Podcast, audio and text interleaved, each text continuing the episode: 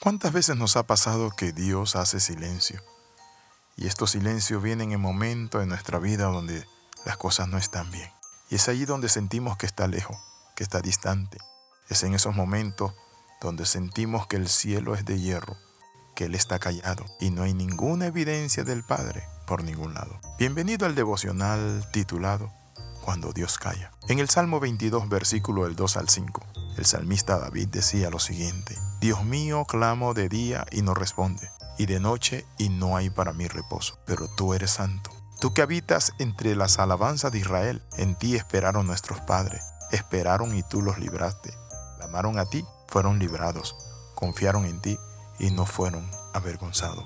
Cuando nos preguntamos por qué razón Dios a veces no nos contesta inmediatamente, ¿por qué razón se queda callado? A muchos nos gustaría que Él nos respondiera al instante y de acuerdo a nuestra voluntad y nuestro deseo. Pero la forma de actuar de Dios es diferente. Por eso en el Salmo 22, que es un salmo profético, todas las palabras que usted ve en ese salmo es acerca del sacrificio de Cristo, cómo se sentía, su expresión.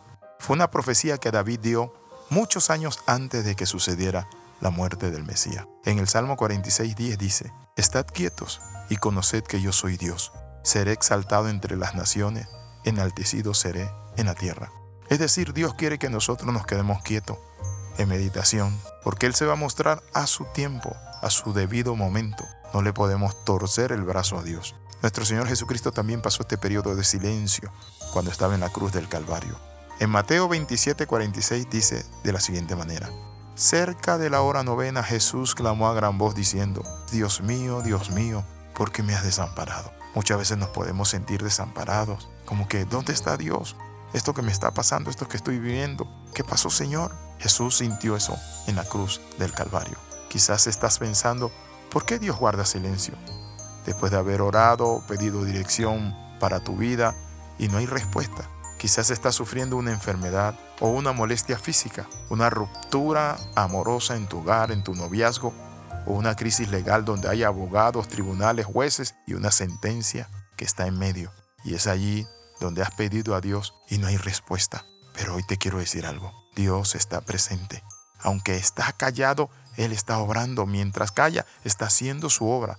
Porque muchas veces parece que Él no ha escuchado nuestra oración. O le estás pidiendo por un hijo que anda descarriado y le estás pidiendo por ese esposo que toma, que Dios le hable al corazón, que lo transforme. Pero sabes qué? Clamas, pero no parece que las cosas cambien.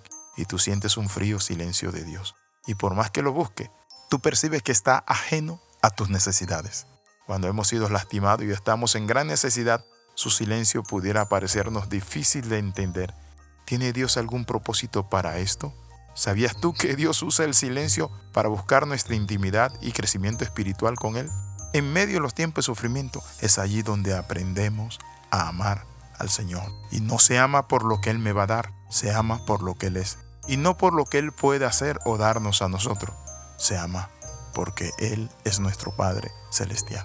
Aunque creemos esta verdad, esta verdad del Evangelio de que Dios está con nosotros todos los días hasta el fin del mundo, muchas veces Satanás viene también para atacarnos. Pero Dios permite ese silencio para que nosotros desarrollemos el oído espiritual, para que nosotros percibamos para que nosotros esperemos y confiemos en Él.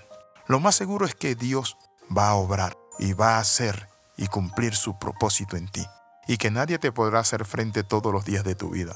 Él recompensa nuestra expectativa al darnos clara dirección sobre lo que hemos estado pidiendo. ¿Estamos prestando atención a la voz del Señor? A veces el mundo nos tiene atrapado en lo que está sucediendo, por lo tanto, no escuchamos a Dios, sino que lo ignoramos. No hay tiempo para Él y lo silenciamos. Recuerde, Dios no está sujeto a nuestras órdenes. Él no está sujeto a venir cuando le llamemos o que haga lo que nosotros queremos. Él quiere captar nuestra atención y para lograrlo guarda silencio. Hay cosas que producen el silencio de Dios. ¿Y cuáles son? Le quiero mostrar algunas. En primer lugar, el pecado oculto o no confesado. Hay pecado en su vida. Dice la palabra que el Señor esconde su rostro cuando nosotros estamos en una actitud de pecado sin arrepentimiento. El pecado nos impide escuchar la voz de Dios. A veces Dios está allí y nos está hablando a grito, pero el pecado nos ciega. Cuando confrontamos nuestro pecado, lo confesamos, entonces el Señor viene y nos trae una nueva visión de Él. quiero en esta hora invitarle a orar.